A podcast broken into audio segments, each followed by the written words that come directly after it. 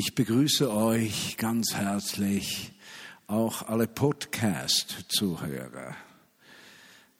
Die kriegen das nämlich. Ich begrüße alle, die reinhören in die Vineyard Bern. Das Thema heute Abend in der Predigt ist Leben in einer anderen Dimension. Und zwar geht es mir heute Abend darum, wie können wir lernen, nicht in den Dimensionen des Lebens auf dieser Seite, auf dieser Erde mit allen Begrenzungen zu leben, sondern gibt es eine andere Dimension, die größer ist. Und wenn es eine Dimension gibt, die größer ist als unsere Fähigkeiten, als unsere wie soll ich sagen, als die Naturgesetze, als all das, gibt es eine Möglichkeit, in diese Realität der anderen Dimension, die größer ist als Naturgesetze, Lebensumstände, Fähigkeiten, Vermögen einzutauchen. Und heute Abend möchte ich euch helfen, besser zu verstehen, dass es eine Dimension gibt, die deine Herausforderung in Schule, Studium, Arbeitsplatz, Familie, Finanzen, in Beziehungen zu durchbrechen vermag. Und ich möchte dir heute Abend zeigen, dass es etwas gibt, das mehr Kraft hat als deine Lebensumstände. Du bist kein Spielball der Menschen um dich herum, sondern du bist einzigartig. Du bist ein Mensch, der Zugang haben kann zu der Kraft Gottes, die größer ist als jedes menschliche Vermögen. Das ist das Thema heute Abend. Und ich werde mit euch eine Reise machen ins Alte Testament, ins Neue Testament. Leben in einer anderen Dimension. Oder andere Fragestellung. Wie kann ich in meinem Alltagsleben, in Universität, in Schule, Arbeitsplatz, in der Familie, in der Beziehung zu meinen Eltern, Freunden, Nachbarn, in meinen finanziellen Herausforderungen, in den Situationen, in denen ich lebe, einen Vorsprung gewinnen und aus einer anderen Dimension heraus leben, damit die Situationen meines Lebens mich nicht mehr gleich bedrohen. Das ist das Thema.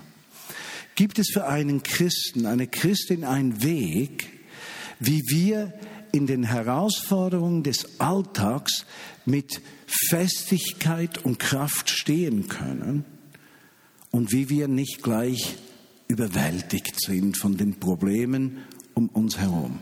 Wie kann ich als junger Mensch lernen, dass die Lebensumstände nicht mehr Kraft haben als Gottes Gegenwart in meinem Leben? Das werden wir miteinander angucken. Und ich möchte euch einladen, äh, Bible-App zu öffnen. Bibel, dann zweite Könige drücken, Kapitel 6 drücken bitte und Vers 8 drücken. Wie bin ich dieser Geschichte begegnet? Nun, lustig, ich äh, Kennt ihr uversion.com? Kennt ihr das? uversion.com? Ich finde das genial. uversion.com müsst ihr unbedingt angucken, hat auch Apps drin, aber vor allem ungefähr zweieinhalbtausend Bibellesepläne. Äh, jede Natur, zum Beispiel ein Bibelleseplan äh, über längere Zeit, der lautet, wie schneide ich meine Zehennägel richtig? Dann wird das Thema abgehandelt von der Bibel her und dann findet ihr, man sollte jetzt lachen. Ja, äh. Nicht zwei von schauen, stimmt das? Nein, es stimmt nicht. Aber es gibt Dutzende von thematischen Bibelleseplänen, auch solche in einem Jahr durch die Bibel. Den habe ich zweimal gemacht. Kennt ihr den? Die Bibel in einem Jahr von uversion.com? Den findet ihr mit dem herrlichen Namen, bitte gut zuhören, uversion.com, Robert Roberts. Das klingt schon so cool. Ich meine, Robert Roberts Bible Study Plan. Und äh, ich habe also Robert Roberts gelesen und dann habe ich das zweimal gemacht, wurde etwas Robert Roberts müde und habe dann plötzlich einen Bibelleseplan gesehen, äh, das abstruse Leben des Elisa. Es heißt nicht genauso, aber so ähnlich. Das abstruse Leben von Elisa, 13 Tage Leben von Elisa. Und dann habe ich gedacht, das klingt ganz so, wie es mir im Moment passt. Etwas Abstruses, Abgedrehtes. Und ich habe diesen Bibelleseplan gelesen und es hat mir ungemein geholfen. Und dann war ich fertig, habe mal gedacht, liest du was anderes. Jetzt bin ich in 60 Tagen durch die vier Evangelien. Äh, nein, das ganze Neue Testament, Verzeihung, in 60 Tagen, ganz spannend. Äh, manchmal etwas herausfordernd, besonders morgens früh. Liest es mir etwas schneller, weil ich ja weiß beim ersten Satz, was am Ende des Kapitels kommt geht es etwas schneller. Aber ich habe auch einen Plan ausgewählt, jetzt wenn ich lese. Äh, der ist ungefähr, klingt der, ich weiß nicht mehr, wie er genau heißt, äh, die, äh, das unglaubliche Leben des Elias, Elisas. Es klingt schlimmer als so, aber ich habe das vergessen, vielleicht findet das jemand raus. Und es geht eigentlich um die Geschichte von Elisa. Und wie ich diesen Bibelleseplan lese und ich begegne nur den Geschichten und Wunder von Elisa, sind mir zwei, drei Dinge aufgegangen. Mir ist so stark aufgegangen, dass Elisa eine ganz wichtige messianische Figur im Alten Testament ist. Ein Vorbild, ein Bild für den kommenden Jesus. Woran sieht man das? Nun, man sieht das daran, dass die Wunder, die Jesus getan hat, in ihrem Wesen bereits von Elisa getan wurden. Zum Beispiel die Totenauferweckung eines Kindes. Da kam ja mal eine Frau zu Elisa und sagte, sie könne kein Kind haben. Und, und Elisa sagte, und du wirst ein Kind haben. Und wirklich nach einem Jahr hatte sie ein Kind. Und dann starb das Kind und dann warf die Mutter dem Elisa vor, weshalb hast du mir ein Kind verheißen, wenn es sowieso stirbt? Und dann sagte Elisa, das sei alles okay, geht zum Kind rein, legt sich aufs Kind und das Kind kommt zum Leben zurück. Und das hat mich so erinnert an die Geschichte äh, von, von Jesus, wie er äh, das Mädchen vom Tod auferweckt. Oder Petrus, Apostelgeschichte 5, der das Gleiche tut. Also Elias, Elisa ist ein Bild auf Jesus. Elia, das war der Vorgänger, nicht wahr? Elia ist das Bild für Johannes den Täufer. Ihr lest das an verschiedenen Orten. Und wisst ihr, was interessant ist? Elisa hat Elia um etwas gebeten oder Gott um etwas gebeten, die doppelte Salbung. Also die doppelte Wirksamkeit der Gegenwart Gottes in seinem Leben im Vergleich zu Elia. Und dieses Wort doppelt heißt nicht zweimal.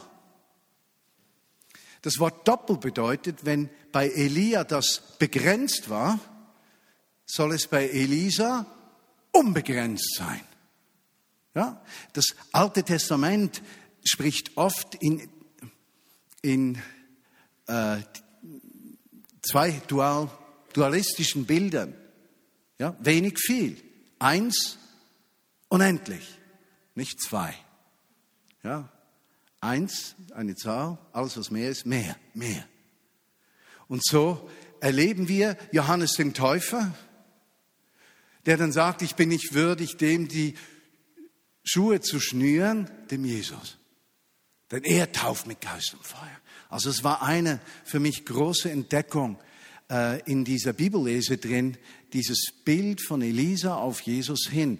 Und da ist dann eine Brücke zum Neuen Testament. Doch lass uns die Geschichte mal angucken. Das war das Problem. König aus Aram, das waren die Aramäer, am Ende der Geschichte lesen wir dann, die konnten Israel nicht überwältigen, das kam dann erst später, überwältigten sie Israel, denn Jesus sprach ja nicht Hebräisch im Alltag, nicht wahr? Das wisst ihr, er sprach Aramäisch, die Sprache Arams. Nun, der König von Aram wollte Israel besiegen und heckte da Pläne aus. Und er merkte etwas, jedes Mal, wenn er einen Plan ausgeheckt hatte, dann reagierte der König Israels, als wüsste er, was dieser plant. Nun, wenn das einmal geschehen wäre, wäre das noch gegangen, aber es ist mehrmals, einmal geschehen. Mehrmals geschah dasselbe, heißt es im Text. Und der König sagte, irgendeiner unter euch ist ein Leck. Irgendeiner ist ein Verräter. Irgendeiner von euch verrät die Pläne, die wir haben. Wer ist es? Ein Diener, so heißt es hier in der Geschichte, der es schließlich wagte, was zu sagen. Der kommt dann zu, zum König Arams, müsst den König euch nicht vorstellen als ein König, der dann über 300.000 Menschen herrschte und, und, und 80.000 Quadratkilometer. Das waren dann Städtchen, ja, und Könige. Einer Diener war so, Verzeihung, seine Hoheit, darf ich was sagen? Du darfst. Es ist nämlich so, wir haben kein Leck hier, aber der König Israels hatte einen, der heißt Elisa. Der hört sogar, was du im Schlafzimmer sagst. Was sagt der König? Wenn dem so ist, gibt's nur eines. Wir müssen den packen. Entweder festsetzen oder umbringen. Leute, Streitwagen, Offiziere und Personal, holt mir diesen Elisa. Wenn wir den haben, strategisch klug, wenn wir den haben und der nichts mehr sagen kann, dann können wir Pläne aushecken und keiner weiß es. Gesetzt den Fall, der Diener hat die Wahrheit gesprochen, natürlich. Und so geschieht es, dass er nach Dothan, dass die nach Dothan kommen, wo sie hören, dass dieser Elisa ist. Jetzt Elisa hat auch einen Diener. Der trägt in dieser Geschichte keinen Namen. Wenn in der Bibel bei einer Person kein Name steht, hat das eine Bedeutung. Weißt du welche? Es kann dein Name dort stehen. Weil es ist nicht eine spezifische Person, sondern der Name eines jeden. Er hatte einen Knecht, einen Diener. Oh, weh! Die haben uns gefunden. Oh, weh, die Sache ist zu Ende. Wow, wir haben keine Chance. Elisa, was machen wir? Der Knecht, der so beeindruckt gewesen war vorher, dass Elisa immer wusste, was geschehen würde, obwohl er nichts wusste, dass Gott ihm das gezeigt hatte, war plötzlich von den Lebensumständen, in denen er sich sah, nämlich die Aramäer waren da, so überwältigt, dass er keine Hoffnung mehr sah. Elisa reagiert ziemlich cool und sagt, ah, mach dir keine Sorgen. Er stellt sich hin und sagt, Vater im Himmel. Oder Vater. Oder Himmel. Oder lieber Gott. Du, Allmächtiger, öffne ihm die Augen, dass er sieht.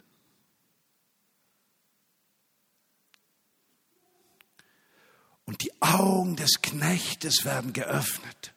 Und er sieht plötzlich Streitwagen, ein Heer Gottes mit Fackeln, Feuern, das auf den Bergen ist natürlich keine Berge, verstehen wir uns. Hugo sollte es heißen. Hugo, bitte, für uns Schweizer. Äh, ich meine, wollen wir bei der Wahrheit bleiben. Auf den Hügeln sah er ein Heer. Das Ende der Geschichte ist, dass, dass dann natürlich dieses Heer die Aramäer schlägt ja, und dann heißt es am Schluss beim Vers 23, wenn ich mich nicht irre, heißt es, und sie kamen nie mehr zurück nach Israel. Die andere Dimension, die andere Dimension, über die möchte ich sprechen. Könnte es sein, dass du in deinem Leben solche Aramäer hast, die eine Invasion planen, in dein Finanzbereich, in deine Ehe, in deine Beziehungen, in deine Arbeit, in dein Leben, in deine Gesundheit. Gibt es solche Aramäer? die möchten dich schlagen. Und könnte es Situationen in deinem Leben geben, wo du nicht mehr die Möglichkeiten Gottes siehst, sondern du bist preisgegeben der Realität, die dich umgibt. Und könnte es sein, dass wir Menschen in der äh, westlichen Welt so stark uns orientieren an dem, was wir sehen, am Realen, dass alles Unsichtbare, Unwirkliche uns so fremd geworden ist, dass wir es nicht wagen, dieses zu umarmen und damit zu rechnen, sind wir so Gefangene des Materialismus, so Gefangene der diesseitigen Welt, dass wir nur noch das sehen, was wir sehen und Gottes Möglichkeiten außer Acht lassen.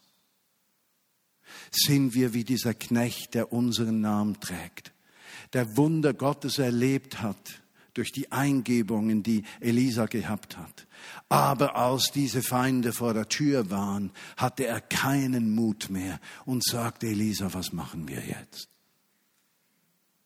Und könnte es sein, dass gerade du und ich, wir in der Schweiz, wir Europäer, westliche Christen aus westlichen Industrienationen, eines brauchen, die Einführung in die andere Dimension damit wir nicht in der Zerbrochenheit der Dimension der gefallenen Schöpfung und dieser Welt zergehen, zerstampft werden und Spielbälle von menschlichen Interessen, von Gesundheit, Krankheit, Reichtum, haben, nicht haben sind. Oder wollen wir uns öffnen für diese andere Dimension des Reiches Gottes, die Gerechtigkeit, Hoffnung, Überwindung bringt, wo die Situation unseres Lebens nicht das letzte Wort sprechen. Wow. Leben in einer anderen Dimension. Nun, Elisa Bild auf Jesus. Und ich möchte euch entführen in die Apostelgeschichte, die wir ja innerhalb von sechs Wochen lesen. Und ich möchte euch diese andere Dimension in der Apostelgeschichte zeigen anhand von drei Beispielen. Ein Beispiel, Bible App, Apostelgeschichte Zehn drücken bitte, dann neun drücken. Zehn, neun, Apostelgeschichte. Auch wieder eine herrliche Geschichte aus der anderen Dimension. Nun, das Verständnis auch der Nachfolger von Jesus war das Heil, die Freiheit, Gerechtigkeit, Versöhnung mit Gott, ewiges Leben gehört nur einer Nation. Eine Nation. Und wer nicht zu Nation gehört, für den ist das Heil nicht. Die Nation, das Volk Israel.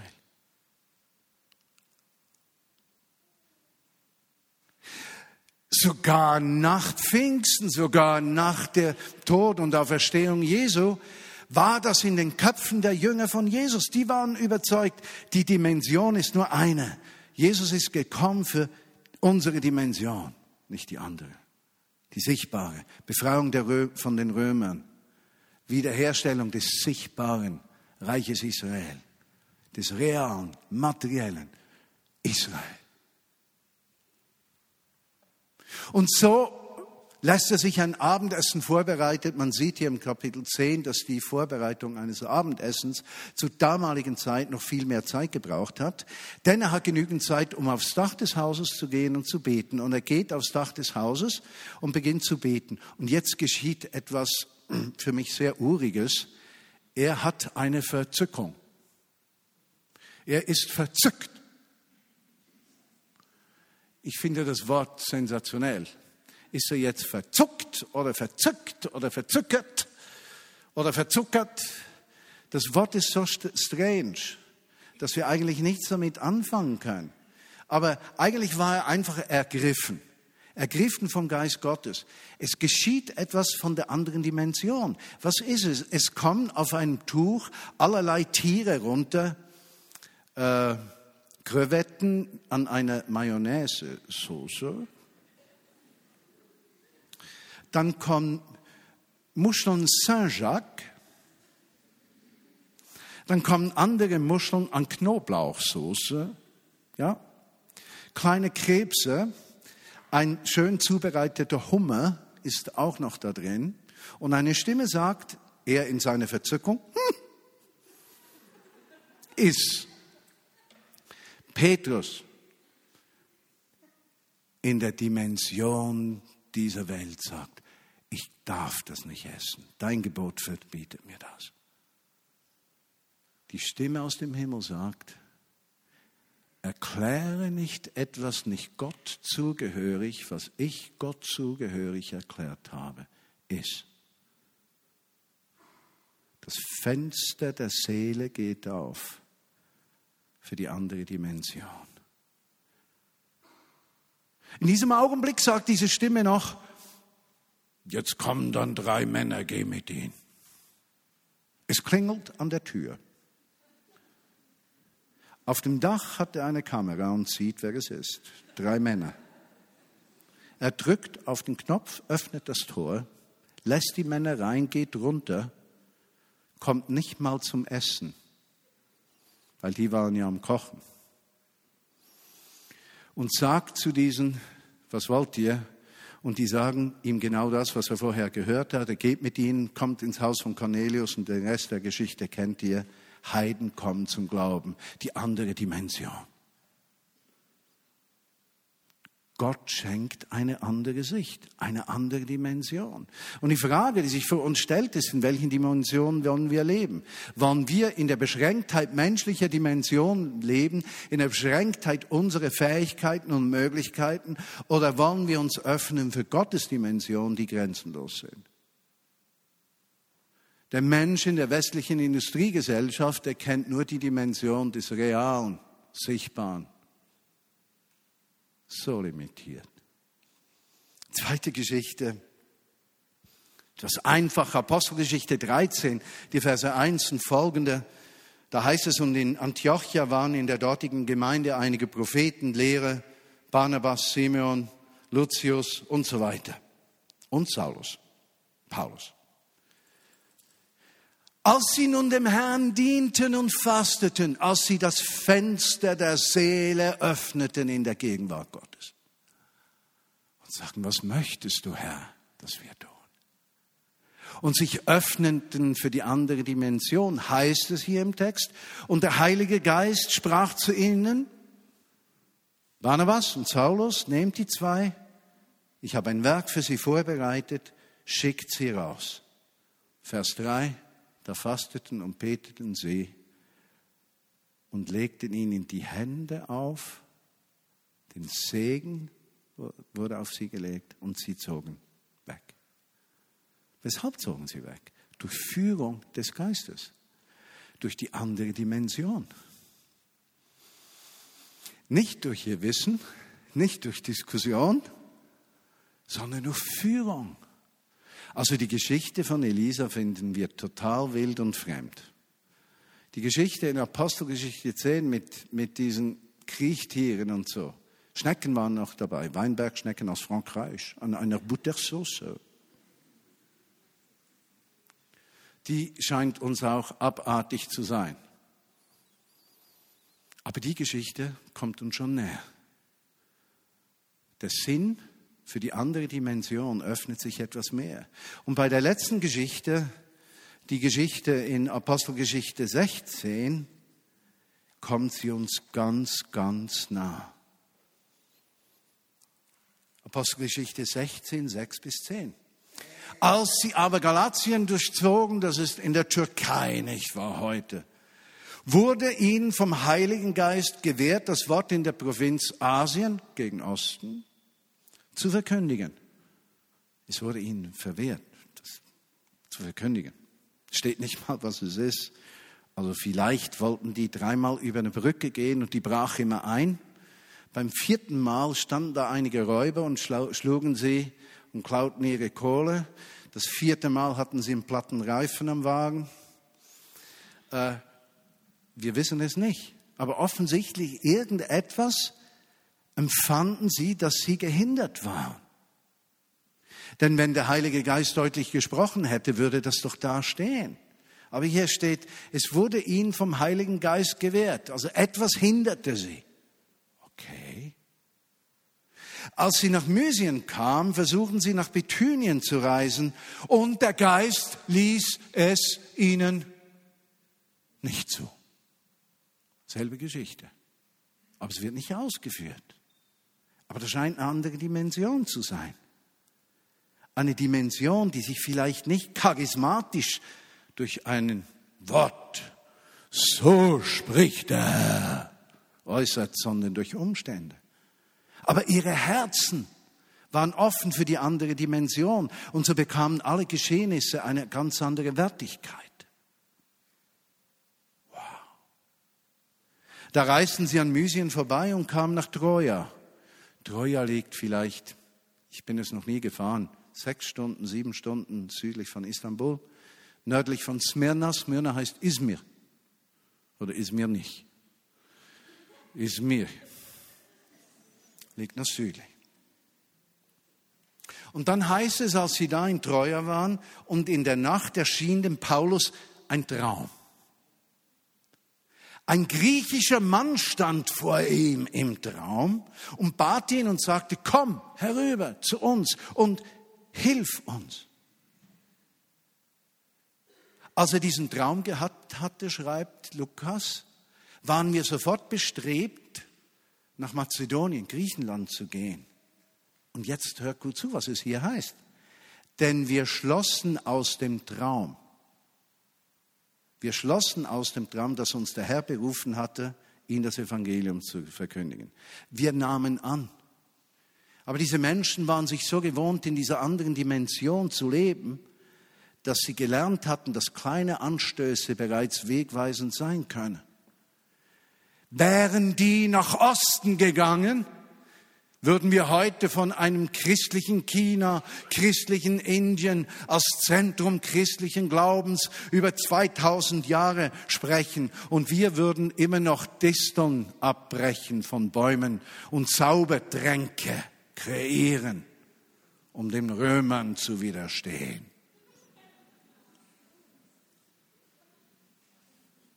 Dieser Traum war der Ausgangspunkt für die Hoffnung Europas. Die andere Dimension. Die andere Dimension schreibt immer Weltgeschichte. Und die Frage, die sich dir und mir stellt, ist, in welcher Dimension willst du deinen Glauben leben? Willst du deinen Glauben in der Dimension? Willst du deinen Glauben in der Dimension, Demission, Willst du deinen Glauben in der Dimension von Gottes Möglichkeiten leben oder willst du deinen Glauben in der Dimension menschlicher Fähigkeiten leben? Das ist eine Kernfrage. Und das Verrückte dabei ist, meine Lieben, die göttliche Dimension ist uns häufig so unbekannt, dass sie uns etwas Angst macht. Es scheint uns sicherer zu sein, uns auf unsere Fähigkeiten zu beschränken, als uns auf Gottes Möglichkeiten einzulassen. Und damit verschließen wir uns der Möglichkeit, dass durch unser Leben Weltgeschichte geschrieben werden kann. Und Gott möchte Geschichte schreiben, durch die andere Dimension. Ja, eigentlich hat es noch eine viel größere Frage in der praktischen Anwendung.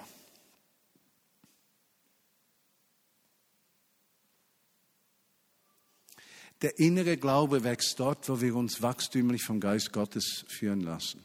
Und interessanterweise schreibt Apostel Paulus im Römerbrief Kapitel 8, Vers 14 einen fundamental wichtigen Satz, der uns beinahe Angst einflößen könnte.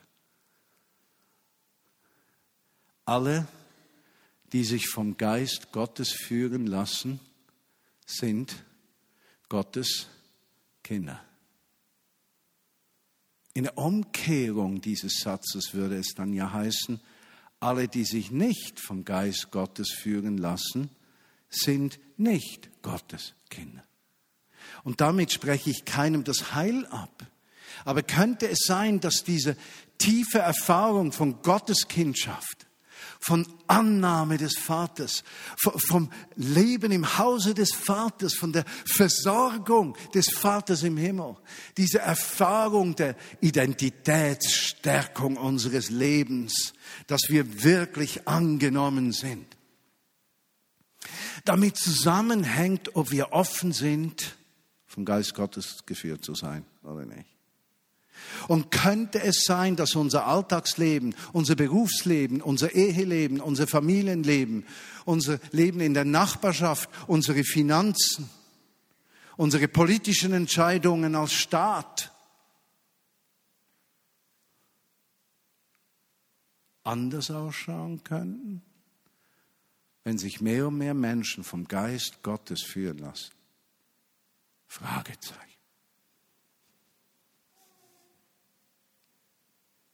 Denn im 15. Vers und den folgenden heißt es, denn der Geist, den ihr empfangen habt, diesen Geist der neuen Dimension, der anderen Dimension, macht euch nicht zu Sklaven, dass ihr von neuem Angst und Furcht haben müsst.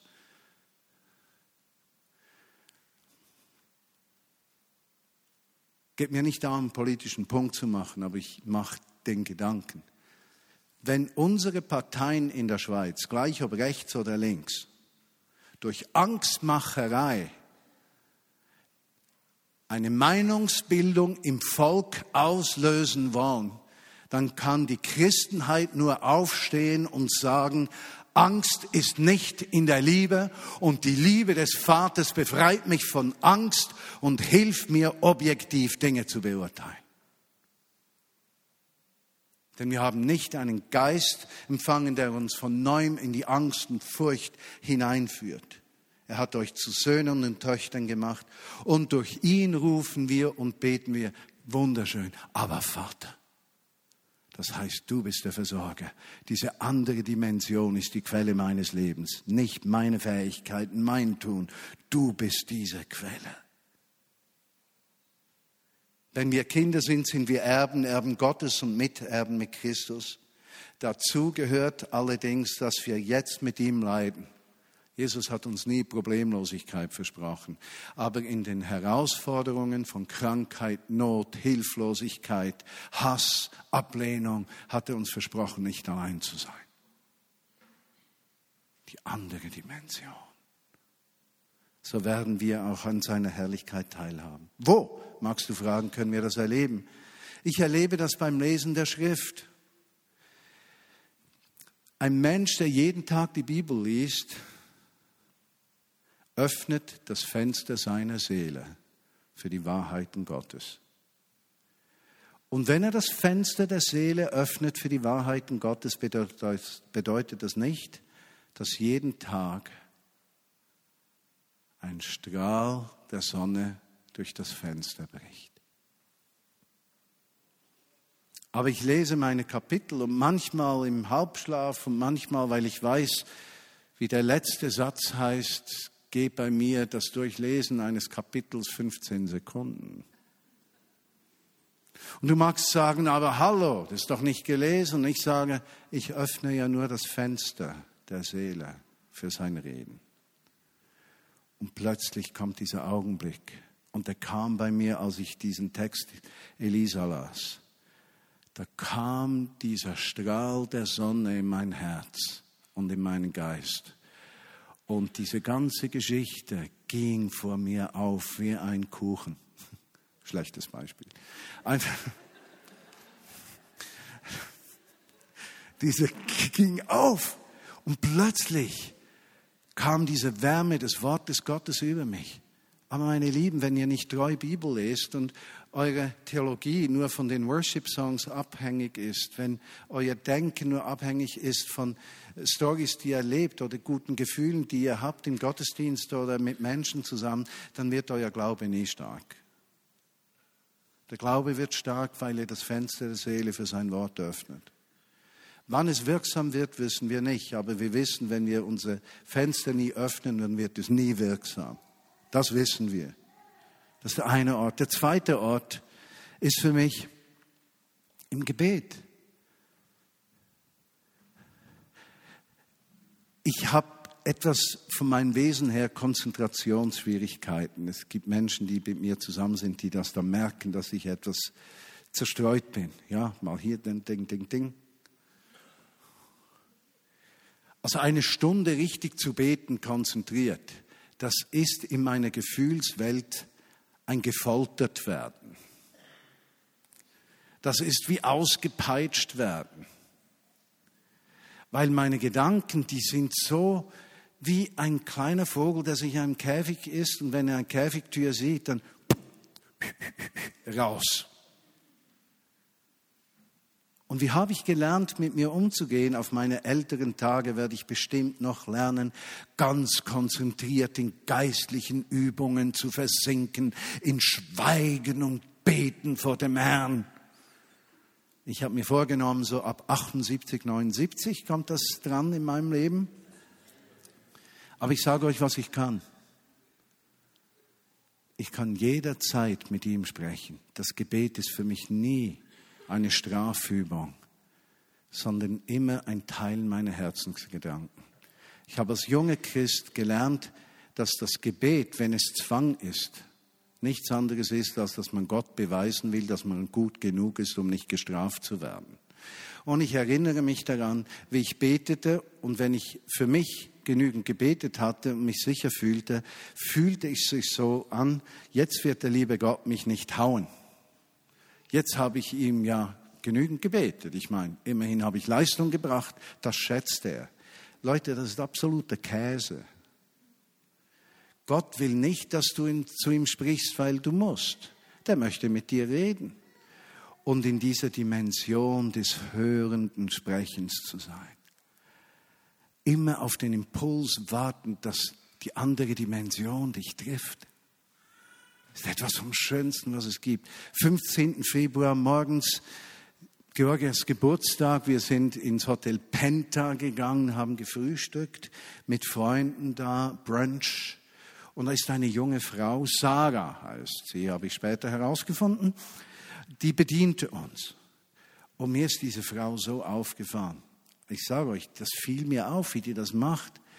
Die hat das so aufmerksam gemacht, unaufdringlich freundlich, umsichtig, einfach sensationell. Und wie sie das tut, sage ich plötzlich zu ihr, Verzeihung, haben Sie eine Minute Zeit für mich? Ja, bitte. Wie heißen Sie? Sarah, Frau Sarah. Ich möchte Ihnen sagen, ich habe Sie beobachtet. Sie machen Ihren Job unglaublich gut. Sie sind aufmerksam, umsichtig. Man sieht, dass sie Spaß haben. Sie sind wie geboren dafür. Mir ist aufgefallen, dass sie echt gut sind. Die Frau ist in Ausbildung. Und ich habe richtig gesehen, die Blume, als wäre der Sonne gekommen. Und dann sage ich zu ihr, äh, Sarah, ich bin Christ. Ich möchte Ihnen auch was Gutes tun. Darf ich für Sie beten? Was haben Sie für ein Anliegen? Und dann habe ich für sie gebetet. Und ich habe gewusst in diesem Augenblick, ich war der Vertreter von Jesus in dieser Situation. Und zwar nicht durch das Gebet nur, sondern ich habe ihr den Wert gegeben, den Gott ihr gibt.